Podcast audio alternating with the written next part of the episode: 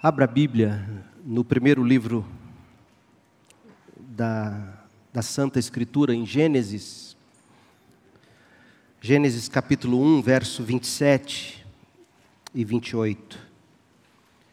E nesta noite, estudando sobre sexualidade, uma teologia da sexualidade, ah, eu quero pensar com você sobre conflito com a sexualidade.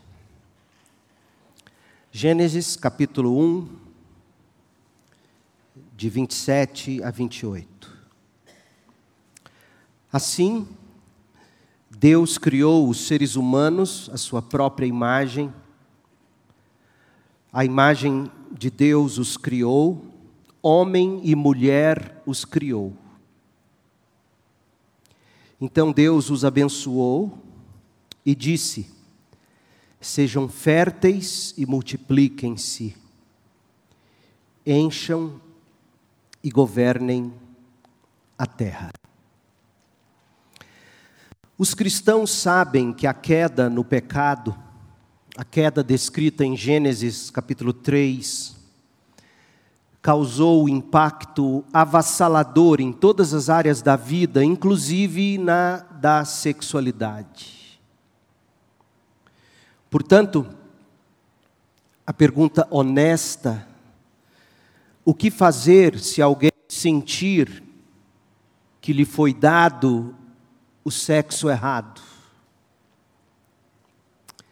Como responder ao crescente movimento que celebra a não conformidade de gênero. Como é que você pode ajudar alguém assim? Alguém que se sente que não lhe foi dada o sexo errado, que celebra a não conformidade de gênero, lembrando que sexo é o conjunto das características que diferenciam os machos e as fêmeas, fatores fisiológicos como a genitália, os hormônios e os, e os cromossomos que carregamos, mulheres carregam X, X, homens carregam X, Y. Essas características nos permitem a reprodução, sexo. E gênero, gênero é a categoria taxonômica que agrupa espécies relacionadas, espécies distinguíveis das outras por diferenças marcantes, por exemplo, o órgão sexual, a genitália. O dicionário Aurélio coloca assim: gênero é o grupo de seres que se assemelham por seus caracteres essenciais mais uma vez, caracteres essenciais, por exemplo, genitália, além da, da estrutura corporal, da anatomia do corpo. Então, o que fazer se alguém sentir que lhe foi dado ou lhe foi dada o sexo errado? Como responder ao crescente movimento que celebra a não conformidade de gênero? Nesta mensagem, que é parte da série Uma Teologia de Gênero, eu quero buscar duas coisas. A clareza que vem da palavra de Deus sobre este tópico, a clareza bíblica, mas eu quero também buscar a compaixão que vem da palavra de Deus sobre este tópico, tão esquentado na nossa época de, de coração, eu quero, eu quero que Deus me dê a graça de conseguir essas duas coisas: clareza bíblica, compaixão bíblica. Porque nós, eu creio de todo o meu coração, somos chamados para pregação apostólica, mas também para postura apostólica. Nós somos chamados a ensinar com clareza, mas cheios de compaixão. Há 10 anos, em artigo de 20, 28 de outubro de 2013, a revista norte-americana Rolling Stone publicou uma matéria com o seguinte título, tradução livre: sobre uma garota, a luta de Coy Mattis para mudar de gênero. Coy, obviamente, é um garoto, sexo masculino, e sobre ele, lutando para ser garota, se escreveu na matéria, quando tinha quatro anos, diz a matéria, Coy Mates sabia que uma coisa era certa, ele não era um menino. Com quatro anos, ele, ele tinha como certo que ele não era um menino. Essa foi a declaração de abertura da revista já citada sobre uma criança no Colorado que, quando resolveu falar abertamente, estava com seis anos à época. Dos quatro aos seis. E aos seis anos ela se declarou convencida de que seu corpo físico não correspondia à sua verdadeira identidade. Os pais de Coy ficaram no início confusos, mas com o tempo aceitaram o gênero professado por Coy. E não demorou muito até que o armário dele ficou cheio de vestidos cor-de-rosa e seus pais se envolveram numa batalha judicial para que Coy tivesse acesso ao banheiro feminino da escola, com seis anos.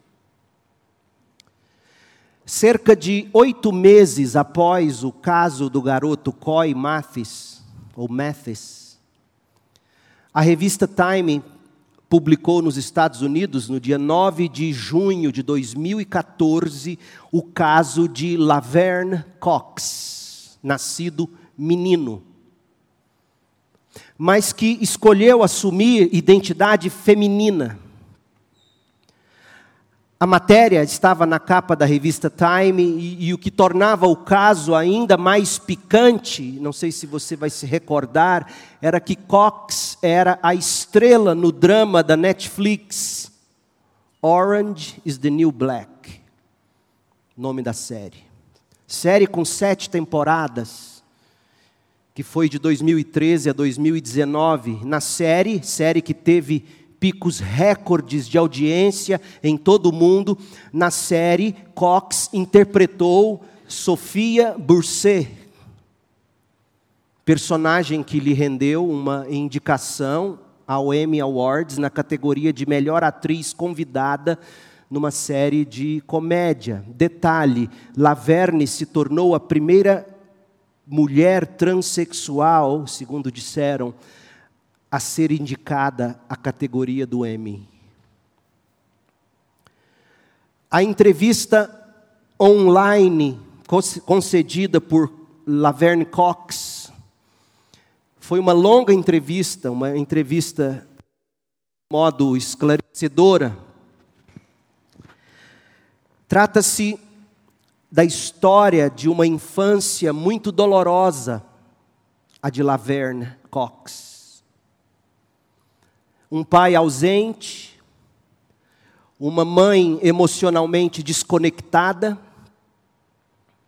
uma tentativa de suicídio por parte de Laverne. E sim, havia uma igreja, mas uma igreja sem qualquer atuação significativa, segundo Laverne narrou. Ouça o que ele disse: ele disse que até o terceiro ano do ensino fundamental, Lembrando que no terceiro ano do ensino fundamental, a criança está com oito, nove anos, geralmente. Até o terceiro ano do ensino fundamental, Cox dizia o seguinte: eu simplesmente pensava que era uma menina e que não havia diferença entre meninas e meninos, Acho que na minha imaginação eu pensei que chegaria à adolescência e começaria a me transformar em uma menina. Era como ele pensava.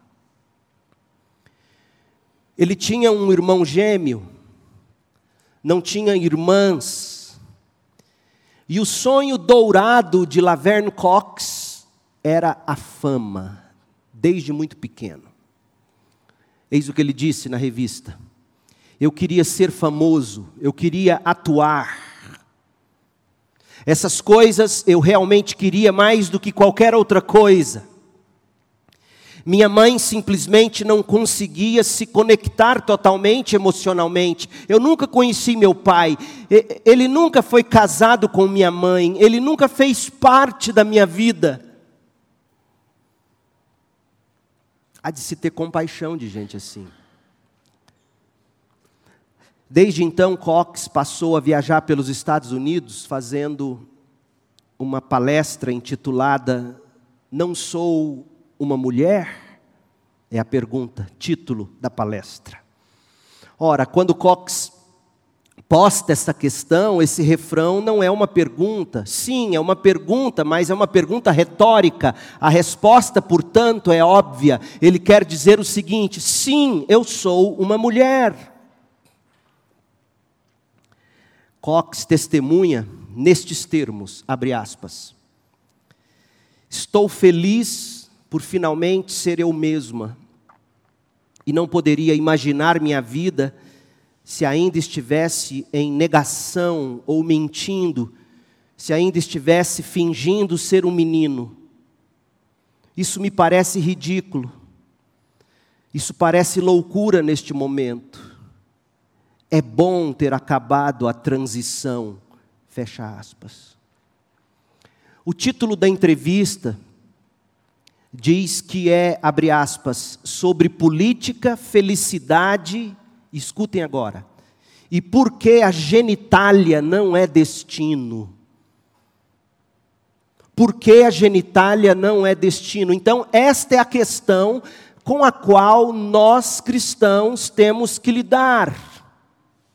Qual seja, o gênero é definido por uma preferência do indivíduo, ou o gênero é definido por uma providência de Deus? Essa é a questão. O gênero é definido pela preferência do indivíduo ou ele é definido pela providência de Deus, o Criador? Posto de outra forma, o meu sexo é determinado pela minha decisão, na minha mente, no meu coração, ou é definido o meu sexo definido pelo desígnio de Deus no meu corpo, na minha natureza? Percebe a questão que está em jogo, gente? Para encontrar a instrução de Deus sobre esse assunto, a gente tem que recorrer a Romanos capítulo 1, de 19 a 28. Em Romanos 1, de 19 a 28, de uma forma impressionante, o apóstolo Paulo traça um paralelo entre a forma como a natureza criada ensina sobre Deus e a forma como a natureza dos corpos humanos ensinam sobre a sexualidade. Sim, binária, masculina e feminina. A questão que, que está posta em Romanos é esta: a natureza é um dos métodos de Deus para revelar o que deveríamos escolher, mesmo que não façamos a preferência. Em outras palavras, Paulo demonstra, demonstra em Romanos que a preferência pessoal ou a escolha pessoal deve ser guiada pelo desígnio de Deus na natureza, tanto no universo como no corpo humano. Não é algo independente, como se você pudesse simplesmente escolher a sua essência. Entretanto, Laverne Cox afirmou exatamente o oposto. Deixe-me ler um trecho da entrevista. Abre aspas. Prestem atenção, desculpem pelo linguajar, mas é isto que está sendo discutido hoje, inclusive na escola de seu filho, provavelmente. As pessoas querem acreditar que os órgãos genitais e a biologia são como destino. Todas essas designações são baseadas em um pênis e aí uma vagina. E isso deveria dizer todas essas coisas diferentes sobre quem as pessoas são. Quando você pensa sobre isso, diz Laverne Cox, é meio ridículo. As pessoas precisam estar dispostas a abrir mão do que pensam, que sabem sobre o que significa ser homem e o que significa ser mulher, porque isso não significa necessariamente nada inerente. Fecha aspas. Sexualidade líquida. Ora, gente, realmente, sem Deus, esse raciocínio aqui é convincente. Se não houver Deus, se não houver o Criador me dizendo o que é certo, o que é sábio, o que é bom, então a minha própria preferência vai assumir esse papel. Se não tem Deus, vale qualquer coisa. Se não há Deus, parecerá de fato ridículo dizer que biologia é destino, dizer que pênis define o macho e vagina define a fêmea. É tanto, gente, que o homem moderno pensa o contrário, como escreveu no seu poema famoso Invictus, William Ernest Henley. Ele disse o que? Eu sou o mestre do meu destino, eu sou o capitão da minha alma. Esta é a filosofia do mundo. Sem Deus no mundo, você se torna o capitão da sua própria alma. Entretanto, na mente de Paulo, apóstolo, a questão não é o que a natureza diz inerentemente mas o que a natureza diz como a revelação de Deus a respeito do desígnio de Deus para o homem e a mulher, conforme Deus criou com um propósito. Com efeito, Deus, o Criador, Deus, o projetista sábio, amoroso, Deus, o regente da vida humana, é aquele que conecta, preste atenção, Deus é quem conecta a natureza biológica do indivíduo com a identidade sexual dele. Deus é quem faz isso. É Deus, por assim dizer, quem conecta sexo e gênero. Deus faz isso. De que modo Deus faz isso? Romanos 1, verso 19. Romanos 1,19 diz que as pessoas, abre aspas, sabem a verdade a respeito de Deus, porque Deus tornou essa verdade evidente. Deus tornou essa verdade a respeito dele evidente por meio de tudo que Deus fez desde a criação do mundo. Podem perceber claramente seus atributos invisíveis, seu poder eterno e sua natureza divina. Romanos 1, 19 e 20. Em outras palavras, a natureza divina de Deus, a glória de Deus, ela está revelada no universo físico material que foi criado pelo próprio Deus.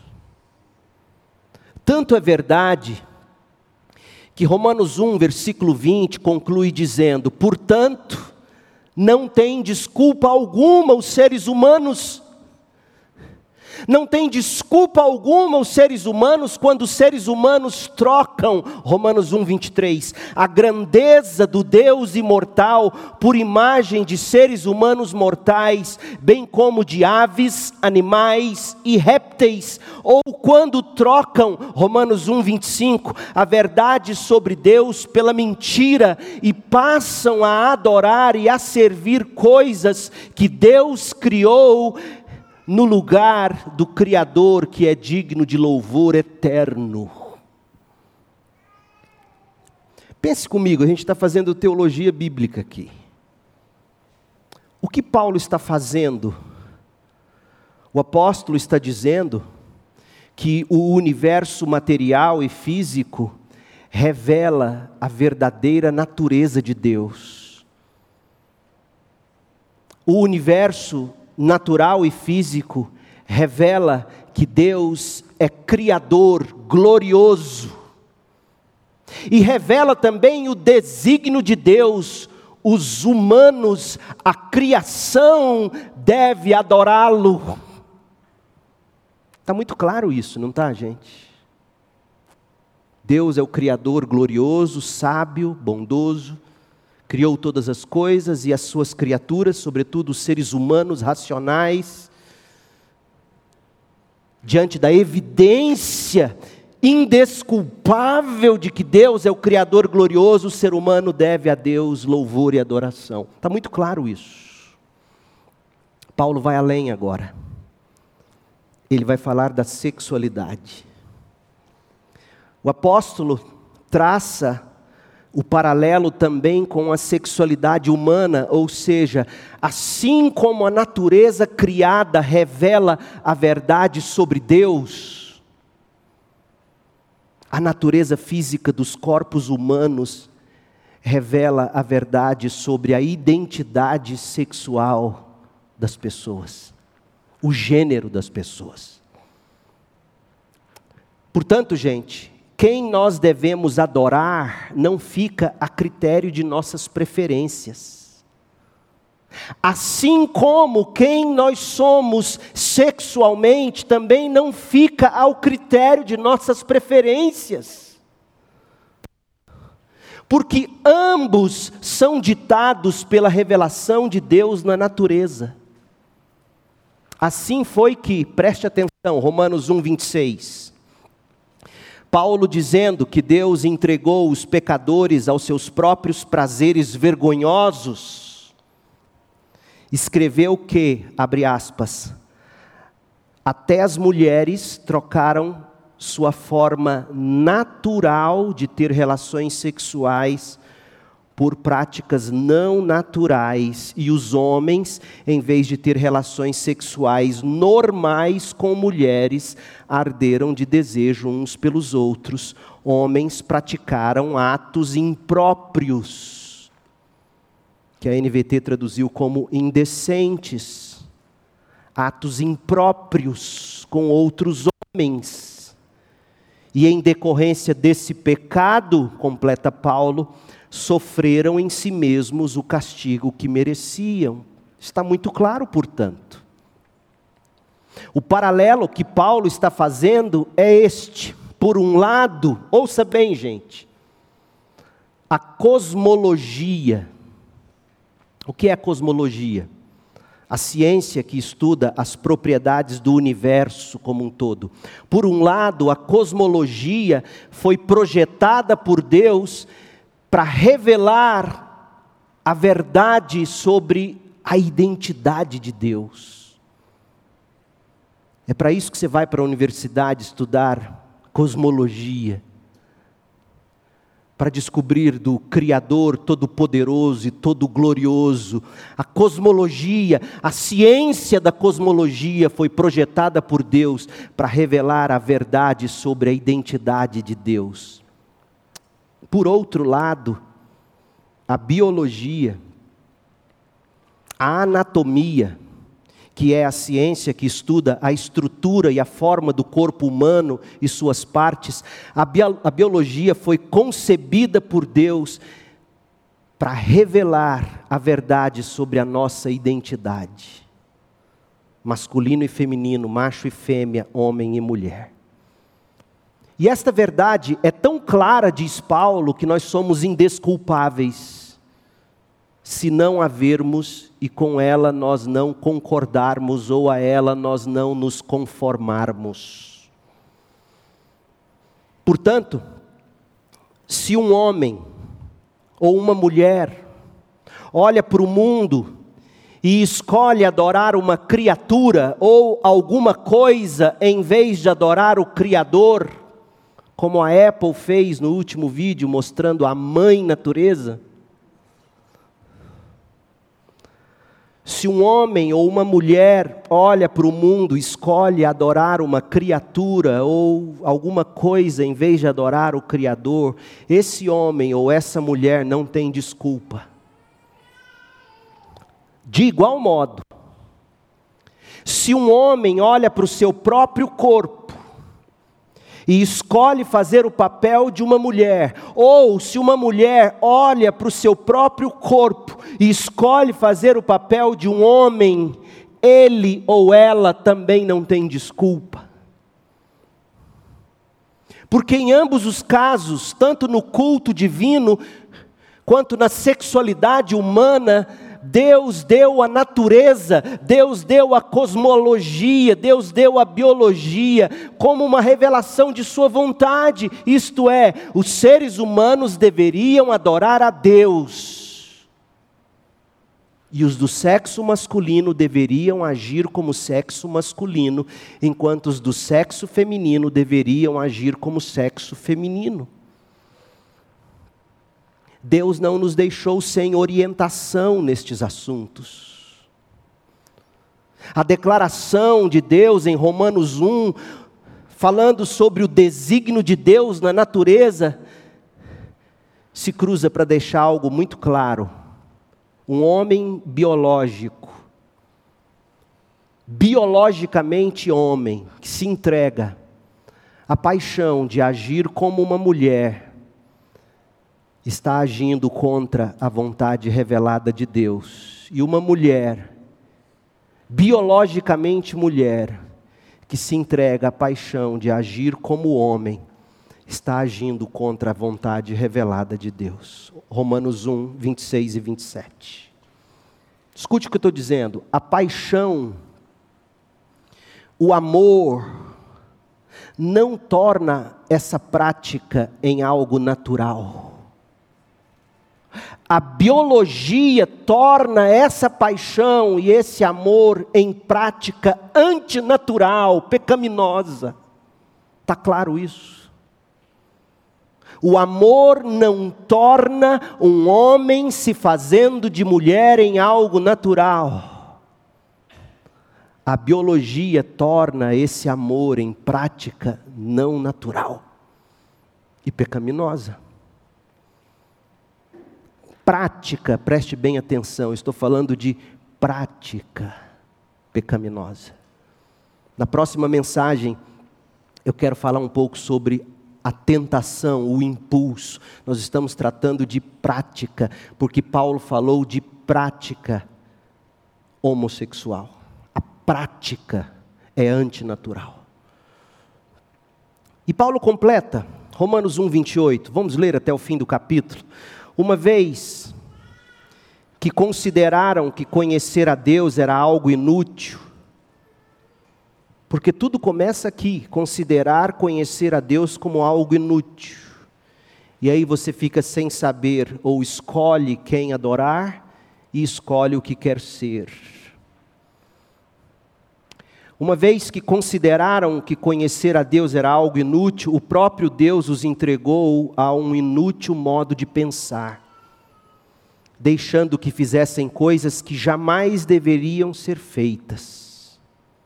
A vida deles se encheu de toda espécie de perversidade, pecado, ganância, ódio, inveja, homicídio, discórdia, engano, malícia e fofocas. Espalham calúnias, odeiam a Deus, são insolentes, orgulhosos e arrogantes, inventam novas maneiras de pecar e desobedecem a seus pais. Não têm entendimento, quebram suas promessas, não mostram afeição nem misericórdia, sabem que, de acordo com a justiça de Deus, quem pratica essas coisas merece morrer. E como é que eles sabem? Se eles praticam. É que quando isso é praticado contra eles, aí a coisa muda de figura. Enquanto eles mesmos agem assim pecaminosamente, não tem problema. Mas quando agem contra ele assim, o senso de justiça é ligado. É isso que Paulo está dizendo. Então eles sabem que, de acordo com a justiça de Deus, quem pratica essas coisas merecem morrer, mas ainda assim continuam a praticá-las. Eles só acionam a justiça quando eles se sentem lesados. É o mundo em que nós vivemos. E o que é pior? incentivam outros a também fazê-lo. Agora nós podemos ver por que, que o subtítulo da entrevista de Cox, Genitália não é destino, a gente pode perceber por que, que quando ele diz genitália não é destino, nós estamos diante de algo diabolicamente enganoso. A verdade é que Laverne Cox criou um destino contrário à sua genitália. Quando ele decidiu praticar atos que são devidos à mulher. Só, só que essa não é a verdade, aqui está a verdade verdadeira, de acordo com Romanos 1. A genitália é uma revelação do desígnio de Deus para o seu corpo. Deus sabe o que é melhor para a humanidade. Ele também conhece a desordem tão, tão dolorosa de nossos desejos sexuais desordem resultado da queda no pecado. Porque a Bíblia diz que todos nós estamos desordenados em certa medida e de maneiras diferentes. Mas Deus também nos promete ajudar, promete nos ajudar em nossas paixões desordenadas, para que a gente possa desfrutar de medidas de contentamento, bem no meio de nossa autonegação tão necessária para vivermos de um modo que agrada a Deus. Olha uma das promessas mais maravilhosas da Bíblia, Hebreus 13, versículo 4. Honrem o casamento e mantenham pura a união conjugal, pois Deus certamente julgará os impuros e os adúlteros. E aí ele emenda: não amem o dinheiro, estejam satisfeitos com o que têm porque Deus disse: Não os deixarei, jamais os abandonarei. Por isso, podemos dizer com toda confiança: O Senhor é meu ajudador, portanto não temerei o que me podem fazer os simples mortais. A promessa da presença de Deus, mas Deus também enviou seu filho. Deus também enviou Jesus Cristo para morrer pelos nossos pecados para que, mesmo que você, escute, mesmo que você tenha passado os últimos vinte ou tantos anos da sua vida tentando ser homem, quando Deus te deu um corpo de uma mulher, ou tenha passado os últimos vinte e tantos anos da sua vida tentando ser mulher, quando Deus te deu o corpo de um homem, Deus te perdoará se você se voltar para Cristo em busca de misericórdia e o abraçar com arrependimento, fazer dele o seu grande tesouro. Não será fácil. Certamente não para Coy Mathis, Laverne Cox. Não será fácil, mas é possível. Porque todas as coisas são possíveis para Deus. Mateus 19, 26. Gente, histórias como a de Coy Mathis, Laverne Cox, de 10 anos para cá, estão se tornando mais frequentes. Alguns de vocês aqui esta noite, alguns de vocês podem inclusive estar testemunhando em primeira mão algo assim, no trabalho, na redondeza ou na família. Na verdade, estima-se que cerca de 1,5 9% da população adulta brasileira, ou aproximadamente 4 milhões de pessoas declaram-se transgênero ou não binárias, segundo o levantamento feito pela Faculdade de Medicina de Botucatu da Universidade Estadual Paulista. Nos Estados Unidos, cerca de 1,03% da população adulta do país se identifica como transgênero, de acordo com a Household Pulse Survey. Isso equivale nos Estados Unidos a 2,6 milhões de americanos que se declaram transgênero. Eu não consegui encontrar os números da União Europeia e esses números talvez sejam ainda maiores lá. Nos últimos anos, o transgenerismo ou a transexualidade, o que nós preferimos chamar de conflito com a sexualidade, nos últimos anos, isso permeou as notícias, com debates sobre a identificação não binária de banheiros, políticas de local de trabalho, vestiários escolares neutros e tantas outras coisas desse tipo. Mas apesar de, de toda a agitação dos meios de comunicação social, a gente não pode se esquecer, em última análise, nós estamos falando de pessoas reais, criadas à imagem de Deus, e que estão sim num profundo, num real e profundo conflito. Um conflito profundo, real, dolorosíssimo com a sexualidade. Nós não podemos perder a compaixão. Então, o que a Bíblia tem a dizer àqueles que se sentem exilados no próprio corpo?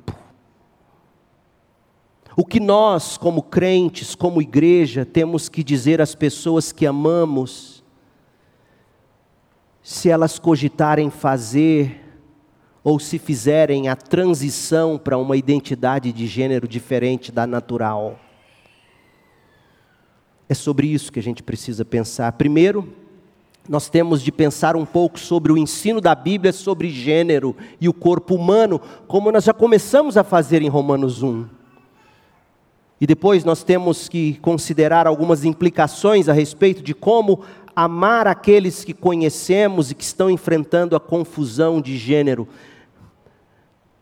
Quais são as implicações para nós em relação a esses? Primeiro, veja, além de Romanos 1, porque Paulo se sustenta absolutamente em Romanos, em Romanos 1, ele se sustenta em Gênesis 1, que nós lemos no início.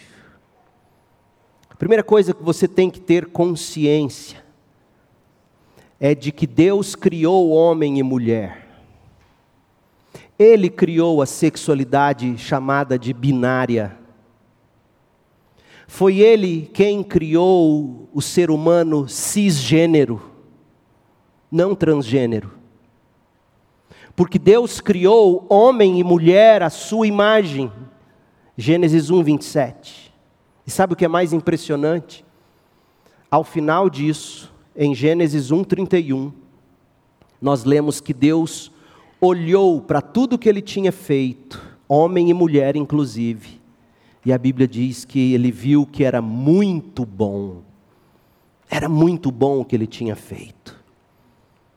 Portanto, segundo a revelação de Deus, a revelação do Criador, não resta dúvida: homem e mulher ele nos criou. Nas últimas tantas mensagens desta série, nós enfatizamos que homens e mulheres são 100% iguais em dignidade, 100% iguais em valor, em importância diante de Deus. No entanto, ao mesmo tempo, também aprendemos que os homens e as mulheres são intencionalmente, divinamente diferentes biologicamente, diferentes em papéis, complementares, homens e mulheres, como parte maravilhosa do desígnio do nosso Criador. Com corpos sexualmente diferenciados, Deus escolheu exibir Sua imagem em homens e mulheres complementares. Na bondade do desígnio de Deus, Gênesis 2, 25, veja na sua Bíblia, descreve como Adão e Eva estavam plenamente em casa com Deus e um com o outro antes da queda no pecado. Plenamente confortáveis com o corpo e o gênero que receberam do Criador.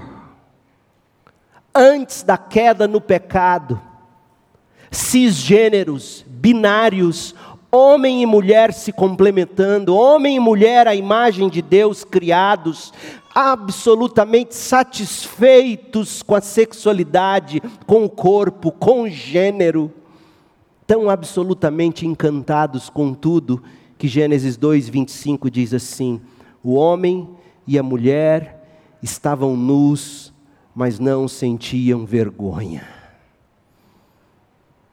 Não havia disforia de gênero, não havia conflito interno, porque não tinham vergonha, absolutamente nu um diante do outro. Não havia descontentamento com a forma como Deus os criou, não havia conflito com a sexualidade. É importante reconhecer, como, como já destacamos anteriormente, que a sexualidade humana, seja homem ou mulher, é uma característica binária, biológica, objetiva, determinada para cada pessoa pelo próprio Deus Criador. Olha como Davi fala sobre o seu próprio corpo. Abra no Salmo 139 no verso de número 13 e também no 14. Salmo 139, 13.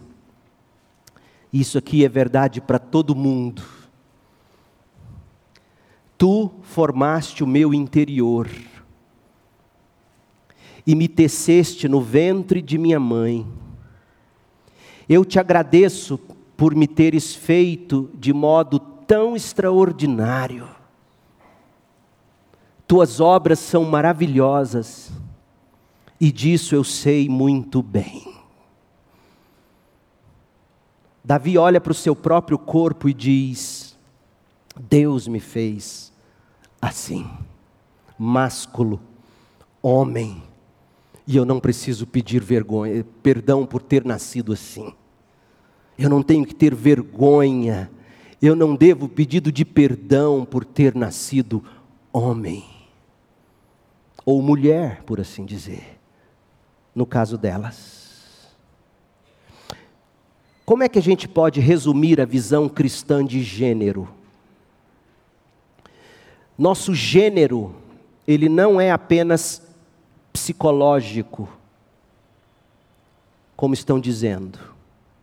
Envolve o corpo físico, como já vimos.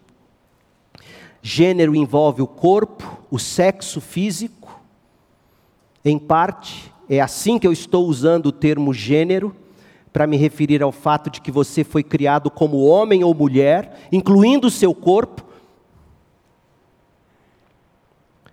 Eu sei que há aqueles casos raríssimos, se não me engano a expressão é intersexualidade, não é isso? E ainda que existam esses casos, existem maneiras de pais e mães buscarem com a medicina a maneira correta de tratar disso. Ah, você foi criado com seu corpo físico e é impressionante que Paulo, em 1 Coríntios 6, diz que você tem que servir a Deus no seu corpo. Sua genitália se você tem um pênis, isso define sim você como gênero masculino. Se você tem uma vagina, isso define sim você como gênero feminino. Mas tem mais do que isso. Disposições e inclinações dadas por Deus também definem o nosso gênero, além das nossas diferenças físicas fundamentais, com essas diferenças físicas fundamentais, Deus também deu ao homem e à mulher disposições e, e inclinações distintas. O corpo afeta as disposições, isso, isso é tão óbvio. O corpo afeta o seu estado de espírito, o seu estado de espírito afeta o seu corpo, isso, isso é tão claro. Existe algo chamado masculinidade, feminilidade, como vimos nesta série, papéis distintos, complementares.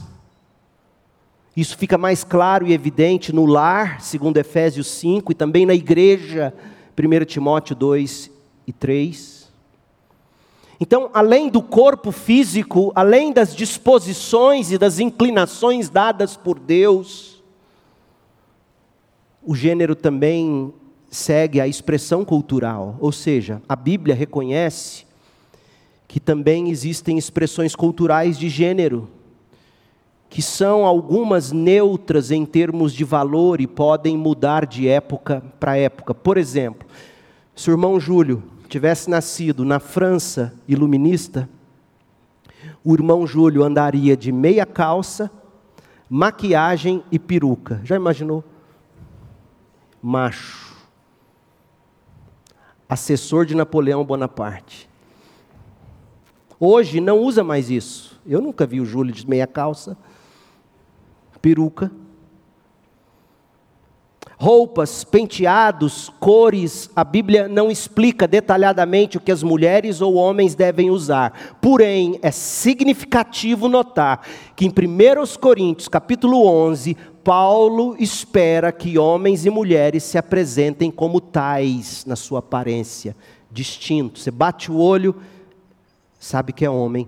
Você bate o olho, sabe que é mulher. Então, sim, existem algumas expressões culturais de gênero que variam ao longo do tempo e não são essenciais para ser homem ou mulher: roupas, penteados, cores, etc. Mas isso não significa que o gênero seja apenas cultural. A Bíblia diz que gênero, fundamentalmente, é algo que você é não apenas uma maneira de se vestir ou de se comportar, tampouco algo que você escolhe. Agora vamos, vamos pensar um pouco e contrastar tudo isso com a visão secular que se tornou tão proeminente na atualidade. Por um lado, muitos dizem que o sexo é apenas biológico. Você tem cromossomos, anatomia, hormônios masculino ou feminino. Por outro lado, há quem diga que o gênero é apenas psicológico, diz respeito ao seu senso interior de identidade. É socialmente definido e, portanto, inclui coisas como comportamento, aparência, roupas, papéis, etc. Muitos teóricos chegam a argumentar que não há correlação necessária entre sexo físico e gênero. E neste ponto eles estão divergindo completamente da visão bíblica, porque nós vimos que há. Para se ter uma ideia, um artigo publicado em 2014 colocou desta forma: o gênero, e isso ainda é válido, na cultura que fugiu da Bíblia. O gênero é uma espécie de performance, algo que criamos ativamente a partir dos materiais culturais limitados que encontramos. E esse articulista, ele foi além para afirmar, ouça, que os bebês e as crianças pequenas são sem gênero. A cultura entrega para elas o gênero. Ora, gente, essa visão torna o gênero radicalmente subjetivo, conhecido apenas pela própria pessoa. Essa visão também abre a possibilidade de se ter o corpo errado para o verdadeiro gênero. É o que estamos vendo acontecer. Outros relatam uma identidade de gênero que não corresponde de forma alguma ao masculino ou ao feminino, mas está em algum lugar entre os dois. Tudo isso pode ser resumido com alguns slogans populares lá nos Estados Unidos. Eu não sei se aqui é tão comum. O primeiro deles é: anatomia não é destino, ou seja, seu pênis não te define como homem, sua vagina não te define como mulher. E outro slogan, esse é mais difícil, mas presta atenção. A orientação sexual determina com quem você quer ir para a cama. A orientação sexual determina com quem, homem ou mulher, você quer ir para a cama. E a identidade de gênero determina como quem você quer ir para a cama. Você quer ir para a cama como homem ou como mulher? São os slogans. Esta forma de pensar afirma que o seu sexo, a sua orientação sexual, por quem você se sente atraído ou atraída, a sua identidade de gênero, quem você entende ser, são todos separados e não necessariamente correlacionados. É assim que o mundo define. Mesmo que possa ser escandaloso dizer isso, na nossa época devemos ser claros. A Bíblia rejeita esse entendimento. Nosso gênero, sendo criado homem ou mulher, e sendo homem ou mulher, é uma dádiva de Deus. Gênero é dádiva de Deus. E é uma dádiva holística, que inclui o nosso corpo, inclui o nosso sentido de identidade, que de algum modo, em grande medida, é derivado do próprio corpo, sim. Porque eu nunca ouvi falar de uma serpente que se imaginou uma borboleta. Até hoje eu nunca imaginei isso. Inclui o corpo, inclui o sentido de identidade, e as disposições e funções para as quais Deus nos criou e nos chama. Mas isso nos leva a uma questão gritante neste ponto. Pastor, por que que algumas pessoas parecem sentir angústia ou conflito interno em relação ao seu gênero? Essa é uma pergunta honesta. Pastor, por que, que algumas pessoas sofrem tanto em conflito com a sexualidade? E isso existe, gente. Nós vamos tratar sobre isto na próxima mensagem e eu quero tentar trazer soluções. Eu quero terminar com três textos bíblicos e uma aplicação para aqueles que de algum modo acham que o que eles fazem com seu próprio corpo não guarda relação com a identidade que nós temos em Cristo Jesus. O primeiro texto é Gênesis. Fala do design, do desígnio de Deus. Porque uma das maneiras de você resolver qualquer confusão é você voltar para o lugar onde o terreno é mais sólido e a Bíblia não deixa dúvida sobre a forma como Deus te criou. Segundo Gênesis 1, 27, Deus criou você à imagem dele, criou você ou homem com pênis, ou mulher com vagina. Sexo e gênero criados por Deus. E Deus te abençoou e te deu um mandato cultural. Esse é o primeiro texto. Diz respeito ao desígnio, ao design de Deus. O segundo texto, Salmo 139, no verso 13. O louvor que é devido ao desígnio de Deus. Salmo 139, verso 13 Tu formaste o meu interior e me teceste no ventre de minha mãe. Eu te agradeço por me teres feito de modo tão extraordinário, tuas mãos são maravilhosas e disso eu sei muito bem. Tu me observavas quando eu estava sendo formado em segredo, enquanto eu era tecido na escuridão. Tu me viste quando eu ainda estava no ventre, cada dia de minha vida estava registrado em teu livro, cada momento foi estabelecido quando ainda nenhum deles existia. Como são preciosos os teus pensamentos a meu respeito. Ó oh Deus, é impossível enumerá-los, não sou capaz de contá-los. São mais numerosos que os grãos de areia e quando acordo, tu ainda estás comigo. O louvor devido ao desígnio de Deus para o seu corpo. Você tem noção disso? Você consegue chegar diante do espelho e louvar a Deus pelo seu corpo, tão maravilhosamente formado. a redenção final do desígnio de Deus. A ressurreição de Jesus, ela afirma a bondade do desígnio de Deus para os nossos corpos sexuados, masculino e feminino. De fato, o Evangelho declara categoricamente que Jesus ressuscitou corporalmente dentre os mortos. No corpo ressuscitado de Jesus, Jesus ainda é um homem. Você já parou para pensar sobre isso? E todos os homens e mulheres que estão unidos a Cristo pela fé também ressuscitarão corporalmente, como homem e mulher, respectivamente.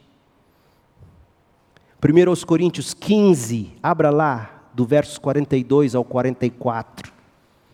Paulo usa a imagem de uma semente sendo enterrada na terra e depois crescendo como uma planta gloriosa, e o texto diz assim: ouça, 1 Coríntios 15, 42.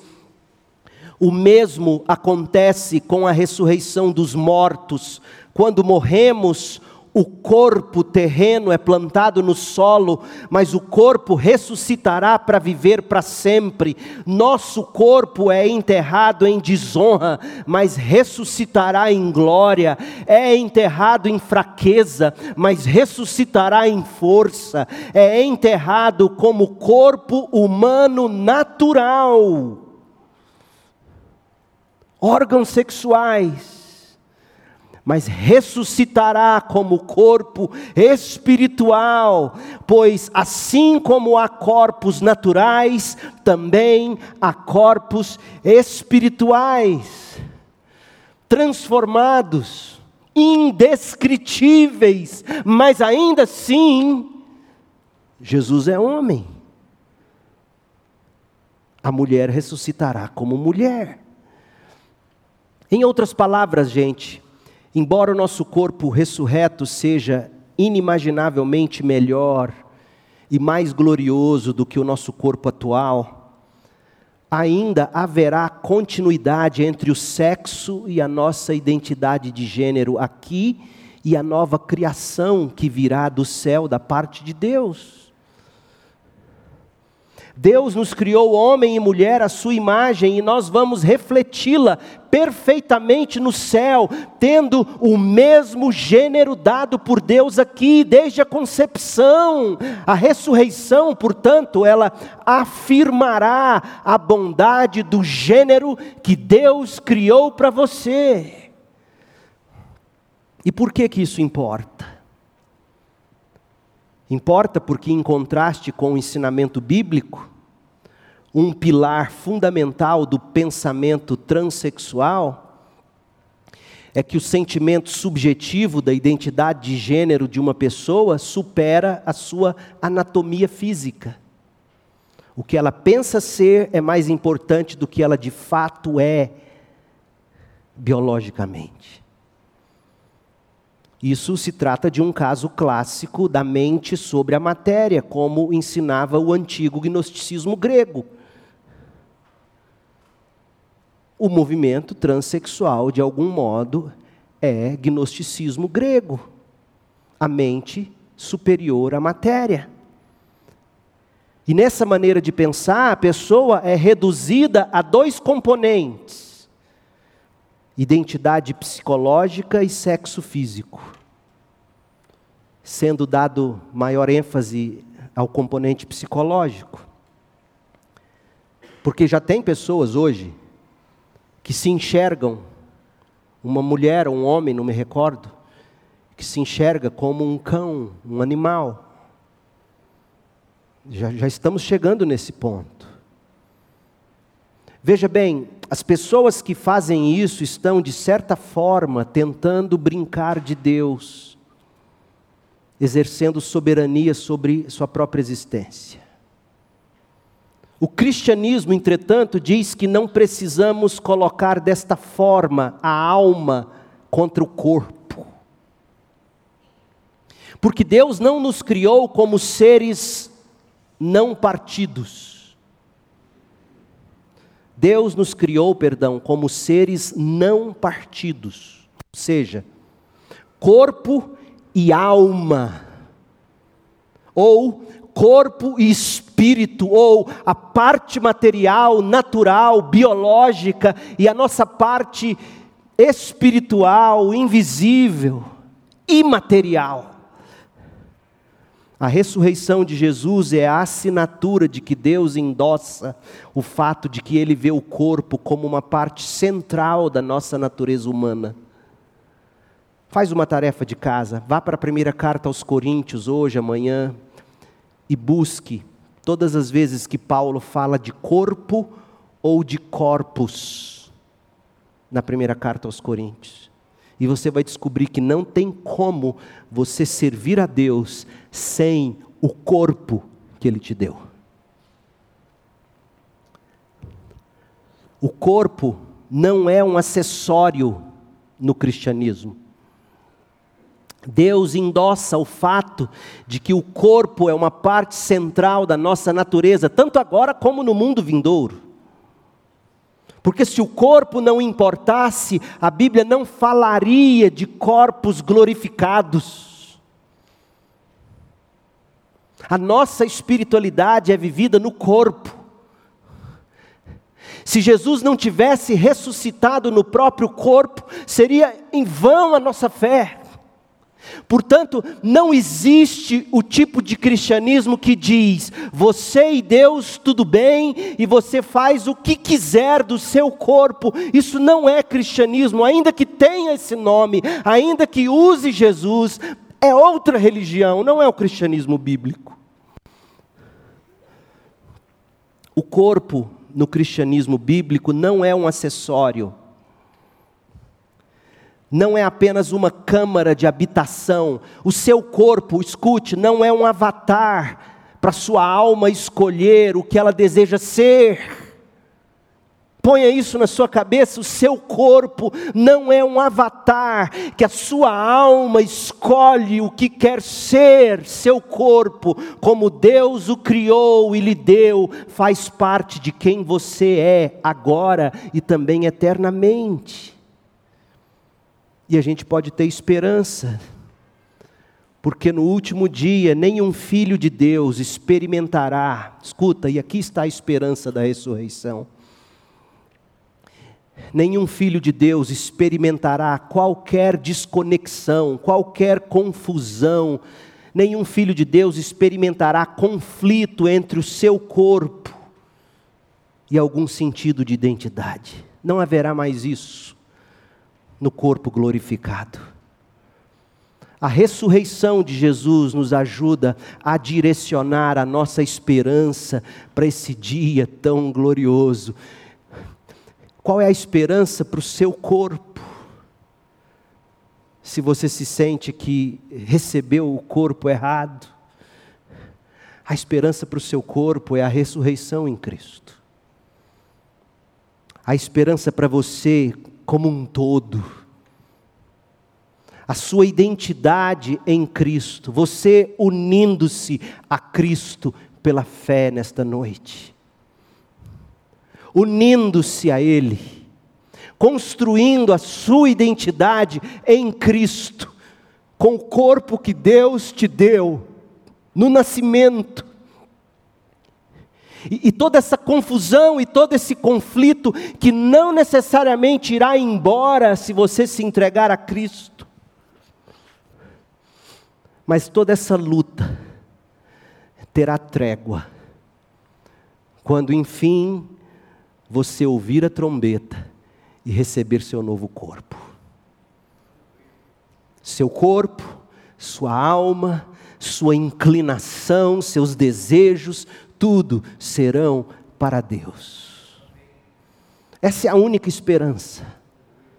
Inclusive para quem se vê exilado num corpo que acha que não é o seu. Nós somos pessoas da ressurreição, ansiando pela era que está por vir.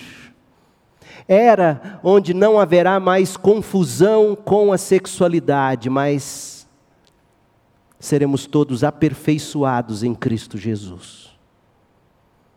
a única esperança para você não é a ressignificação da sua vida ou do seu corpo, não é a revolução. A única esperança para você é a regeneração,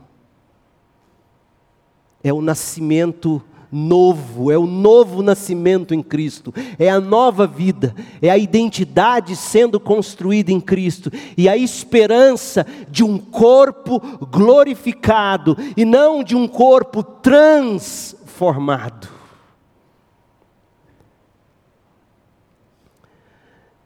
Eu quero terminar com essa nota, porque a gente vai voltar para dois tópicos ainda nas próximas duas mensagens. A primeira,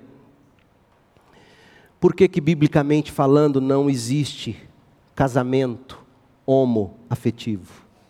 Você pode dar qualquer nome, menos este: casamento. Casamento, sexo e atração sexual. A gente precisa falar também que é plenamente possível você viver uma vida plena sem relacionamento sexual. Isso é tão importante você saber. Porque toda a revolução sexual é em torno disso. Eles dizem para você: você só será feliz se você puder fazer sexo e do jeito que você quer e na hora que você quiser, inclusive ter uma pílula. Começa a tomar anticoncepcional, você não engravida mesmo. Foi assim que tudo começou. A revolução sexual diz para você que você só encontra felicidade plena e realização se você tiver relação sexual. E tá aí Jesus para dizer que é possível ser plenamente feliz sem sexo. A gente tem que falar sobre isso. O ser humano mais pleno que já existiu, mais bem resolvido que já pisou nesse planeta Jesus Cristo, homem, testosterona, no 12, o homem perfeito, viveu sem relação sexual, plenamente, mostrando para nós que a realização plena não é o sexo, meu jovem, não é a mulher gostosona, tampouco o gostosão, é a vida em Cristo e com Cristo. E dito isso, como é que a gente lida com as atrações sexuais? Como é que a gente lida com as atrações homossexuais? A gente precisa falar sobre isso. Porque a atração não vindo à luz na forma de prática pecaminosa, a atração em si não te condena. Isso é muito importante. A atração corrompida, seja hétero ou homossexual, a atração em si, quando não vem à luz na prática do pecado, não necessariamente te condena.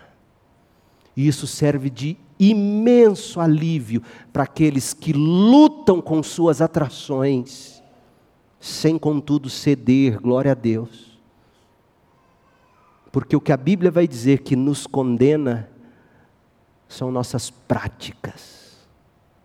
A prática condena. A homo e a hétero também